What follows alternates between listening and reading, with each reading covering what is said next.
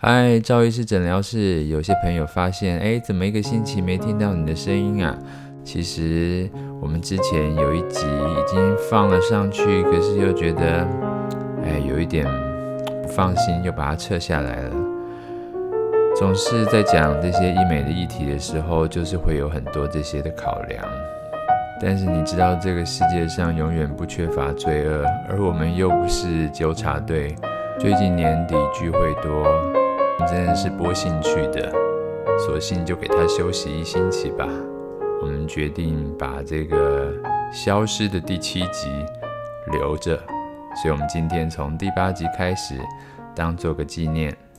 那今天来谈谈什么呢？最近有好多病人，他们来的时候，脸上已经被打了东西，或是做了治疗。详细询问之下，就知道他们之前的治疗是一个嗯复合性的治疗，也有一些会标榜他们所做的是鸡尾酒疗法。那到底这些治疗合并在一起有什么需要注意的事项？到底这些治疗应不应该合在一起做？我们今天来探讨这个问题。最明显的一个例子就是一个太太，她脸上很明显的有。各种不同的斑点，最严重的是他脸上的干斑，那有一些小小的晒斑，那有一些是小痣。另外呢，他脸上还有一些病毒疣，所以他其实脸上黑黑的点呢，有可能是四种不同的原因。但是他在某一家医美诊所所做的治疗呢，却是五种镭射齐发。这时候，一般民众可能会想到，对啊，因为他脸上有四种不同的问题，所以需要四种不同的镭射来治疗，这不是很合理吗？其实这是非常不合理的。首先来说，他今天脸上的干斑、晒斑、痣和病毒疣，分别位在不同的地方，而这些镭射并没有针对这些不同的位置做不同的处理，而是把五种镭射一层一层扫在他的脸上，在镭射前有没有发现他脸上的斑分别是不同的问题？这一点我倒是怀疑。不过，镭射这个治疗的概念，不就是因为它具有高选择性，所以我们可以破坏在皮肤某一个组成，不至于破坏到其他皮肤的部分，所以不会造成皮肤过多的。伤口啊、发炎啊、泛红啊和反黑吗？如果我们今天把五种不同原理的镭射全部打在同一块皮肤上，没有选择性的哦，不是这这个镭射打这个点，那个镭射打那个点，这样你的破坏还具有选择性吗？这皮肤就是用不同的炭火去烧了五次，那你当时根本选择镭射啊？可以预期到，接下来这个皮肤它的发炎反应会非常的严重，反黑也会非常的明显。我们先不说干斑到底该不该雷射，病毒疣的病人是不是应该这样子和有伤口的雷射混在一起做治疗？不同的斑点应不应该分次批次处理？到底为什么要选五种雷射？收费到底是收一种还是收五种？这五种一起搭配的理论逻辑又是什么？说的白话一点，就是其实也不知道这些斑是什么斑，反正只知道厂商卖这个镭射就是打斑的。这个斑到底应该用什么镭射也不了解。对于民众来说，就是打一种镭射一百块，打两种一百八，打五种只要两百五。那当然打五种啊，这是医美世俗化的结果。也是民众贪小便宜心态使然，非常的要不得。在门诊当中，常会看到一些病人，他们的皮肤问题，不管怎么擦都不会好。如果医生就是再开一些药给他，不去问他之前擦了什么药，问题出在哪，这些病可能还是会一直不断的巡回下去。详细询问之下，你就可以发现，他们所之前擦的药都是一些复方药。什么叫做复方药呢？就是一条药膏里头，除了有抗霉菌的成分，还有抗细菌的成分，也有止痒的成分，另外还加了一些类固醇。这就奇怪啦！你今天的诊断到底是霉菌还是细菌还是湿疹？为什么要把这些药加在一起？有一个病人，他说他的香港脚治疗了半年都不会好。他说：“医生，你要不要看我之前擦的药？”诶，我看他看的都是同一位医生。第一次开的药膏是湿疹的类固醇，第二次开的是香港脚的药，第三次又回到类固醇。诶，我问他，医生一直都跟你讲说是香港脚吗？他说：“对啊。”所以。你可以知道，有些的皮肤问题是长得很像的，连他的医生也很难分辨这个到底是湿疹还是霉菌感染所造成的。虽然他跟病人说的诊断是霉菌，但是他开的药却是湿疹的药。这些复方药常常是药局所卖的成药。台湾民众的就医习惯其实需要改善。我们虽然有了全民健保，但是还是有很多民众。皮肤出了什么问题？他第一个想到先是去巷口的药局买条药膏。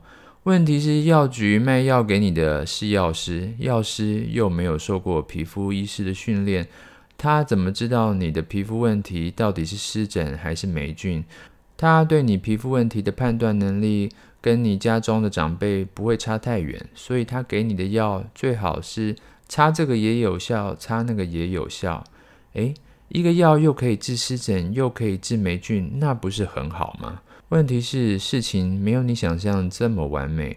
如果一个药膏它里头含了湿疹的药，又含了霉菌的药，今天它的问题如果真的是霉菌，因为里头所添加的这些湿疹的药方，它的霉菌永远都不会好，甚至可能越养越肥，越养范围越大。而它的问题如果是接触过敏所导致的。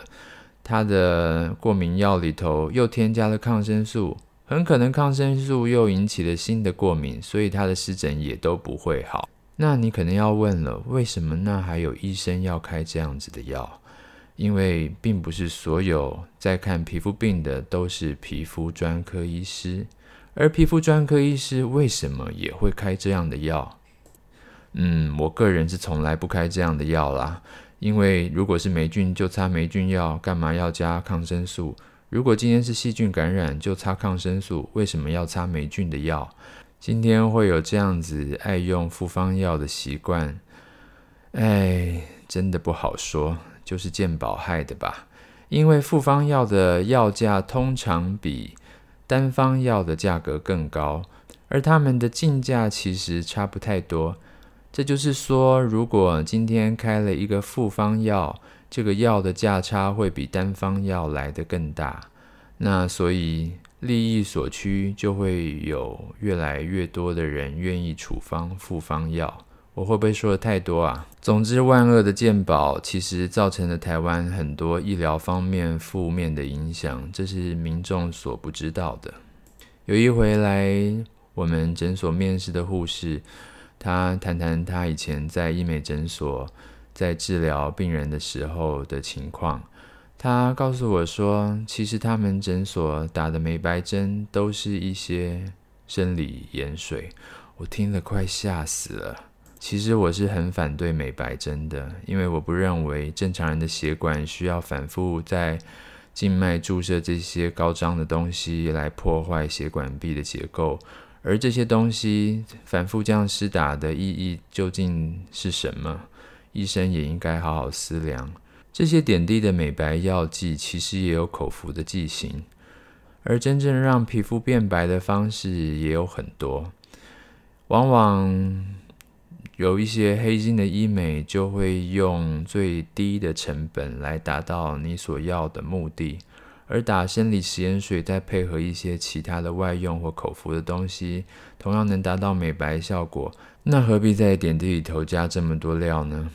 有一次我在演讲会上教医生怎么样注射聚左旋乳酸的时候，有一个医生很佛心的分享他让病人开心的秘密，就是他会把玻尿酸跟乳酸混在一起打。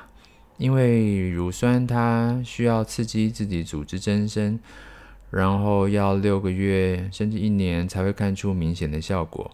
往往病人会等不及，嗯，应该说有些医生不太会应用乳酸，也就是你打完以后可能也不会有太大的效果。所以就是因为太多次病人抱怨了以后，他们就习惯性的加了一些玻尿酸在里面。玻尿酸会有立即的烹饪效果，所以打完回去了以后，病人不会发现乳酸没有效，或是还要花这么长的时间去等待。然后病人就会开心了。但两种针剂混在一起，到底是好事还是坏事？我今天要以专业的角度诚实来说，这绝对是坏事。首先，如果你的产品需要混合玻尿酸，它应该在工厂里头就混合好，不应该拿到外面来再交由你自己去混合。你的混合技术有这么无菌吗？另外，你混合的有均匀吗？然后，它们适合混在一起吗？这样会不会增加产品的复杂性，增加组织没有办法预期的反应，也增加感染的风险？如果今天玻尿酸消失的时间是一年，童颜针消失的时间是两年半，那首先在一年后体积变少的应该是玻尿酸喽？那？在两年的时间，如果你又曾经再重新打了玻尿酸，到底消失的是乳酸还是玻尿酸？那你应该现在要补的是哪一种酸？那你的消的玻尿酸在整个总体积里头分布的又有均匀吗？你这些这么多的变因放在一起，你的脸上以后就有这么多的变数，这是一个聪明的做法吗？这个开心到底能持续多久？真的值得怀疑。而我认为，一个医生如果要提高病人的满意度，是应该增加自己对于玻尿酸的掌握能力和乳酸的掌握能力，而不是把它们混在一起来讨人开心。这样的资讯不对等。病人可能没有想到这么多，不知道可能发生的这些问题。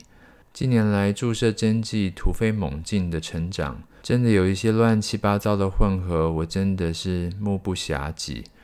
唉，可能也到了我该退休的年纪，这个产业真的有很多事情越来越看不下去。我们其实常常在谈一些。复合性的治疗，包含我也参与了很多复合性治疗的会议，应该怎么样去组合，达到更好的效果？这是跟这些任意混合完全不同的。这我们会在下一集再分篇讨论。不过我要说的是，医疗的环境在恶化，有很多的罪恶真的是用组合的方式来进行。有一个朋友，他有一次要来找我。做镭射，因为我在出国，所以他就跑空了。他跑去了另外一家诊所。其实他一直很在意自己的脸很容易出油，毛孔很大，希望把脸的毛孔缩小。就我的观念来说，其实没有一个镭射缩小毛孔是非常有效果的，因为你的毛孔其实跟你的皮脂腺的活跃程度有直线的相关性。所以你的出油量如果还是这么大，那你就毛孔就会这么大。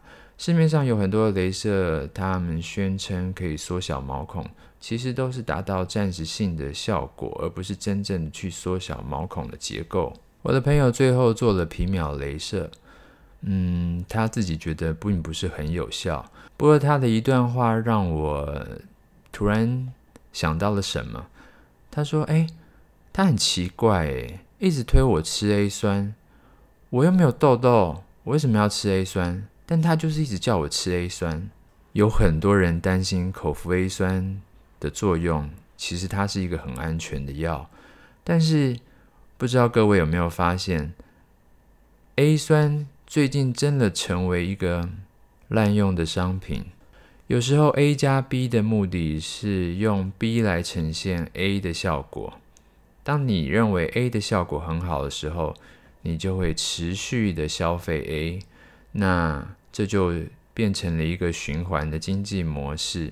讲了这么多，到底组合在一起好还是不好？其实我要说的是，有很多的治疗，他们的效果都只能达到某一方面的作用，并不能改善你全部的问题。我们今天要改善你整体的问题的时候，确实需要 A 加上 B，甚至加上 C。可是这是需要计划的，而且他们是要彼此相容的。